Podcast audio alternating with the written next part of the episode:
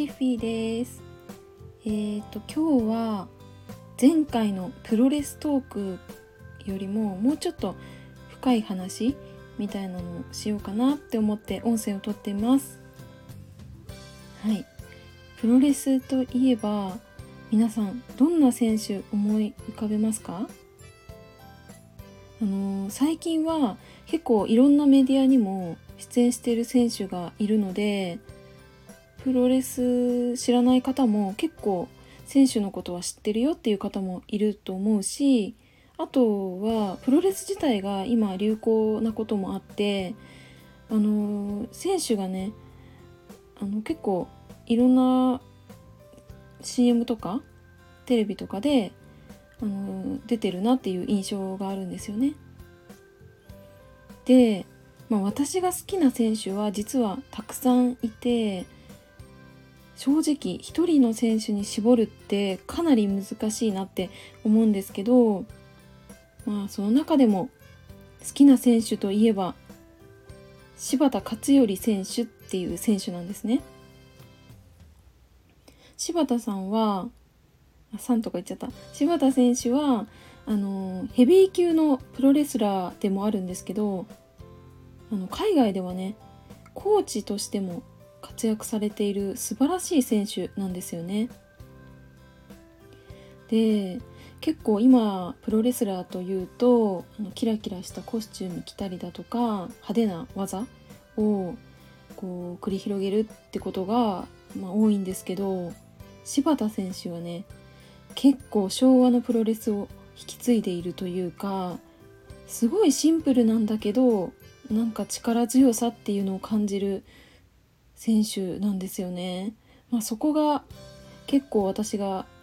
あの推している理由でもあるんですけど、まあ、そういった理由で私は柴田選手が好きですね。でねさらに私の中では他にめちゃくちゃ好きな選手がいるんですけどそれがあのジュニアヘビー級の選手の中でもあの中心と言っても過言ではないくらい素晴らしい選手でその選手がね高橋宏夢選手っていう選手なんですよね。彼はひろむちゃんって私呼んでるんですけどひろむちゃんはね、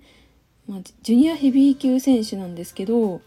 そのプロレスはすごいんですよ。もうヘビー級にも普通にあの戦えるような素晴らしい技を持っている選手だと思うしまあ、それだけじゃなくってうーんそのひろむちゃん自身のキャラクターとかもう世界観とかがもう全てすごい癖になるというかとにかく応援したくなるような選手なんですよね。あの試合後とか結構マイクパフォーマンスもあるんですけどもうすっごい面白いんですよね。もうプロレス見てるのになんかすごい笑い笑っちゃうみたいなそんな感じのマイクパフォーマンスもあったりしてそこがねまたすごい、まあ、好きなポイントなんですよね。で実はひろむちゃんは何年か前に海外遠征してたんですよ。それがまあメキシコなんですけどメキシコからま凱旋帰国した時もう結構ファンの方っていたんですけどまあ今はねもう何倍ぐらい増えたかなっていうくらい本当にファンの方が多いなって思います。会場をね見てもあのタオルとかグッズとかなんか結構ね派手な色とかのグッズが多かったりするので目立つんですよね。でそんなグッズを持っているファンの方ってすっごいたくさんいるしあとねあの猫ちゃんのぬいぐるみダリルっていう名前ついてるんですけどそのぬいぐるみ抱っこしている時が結構あるんですけどそのぬいぐるみがねめちゃくちゃ売れたんですよね。うん。で実はプロレスラーだけじゃなくって YouTuber としてもね活動しててチャンネル登録者数がね10万人以上いる選手なんですよ。これすごいなって思いました。で私もあのチャンネル登録者の一人なんですけど企画がねとにかく面白くってあのー、まあ、プロレスの裏側とかも知れたりとかあとね企画？自分がこう考えた企画が本当面白くていろんなことに挑戦しててそこでねまた応援したいなって思うんですよね。やっぱりねどんな世界でもや、うん、なんかに頑張っている人を見ると素直にあなんか応援したいなって思うしそれでね私もやっぱりもっともっとできることってあるなってなんか気づきみたいな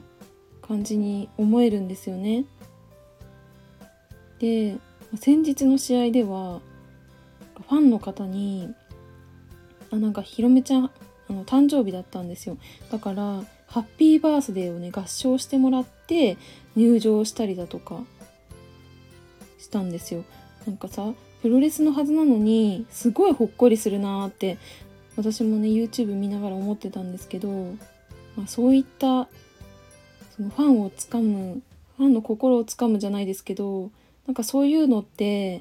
まあ、どこの世界でもすごく必要なことだなって思いました。はい、ということで今回は私が好きなプロレスラーでもある、えー、高橋宏夢選手のお話をしました。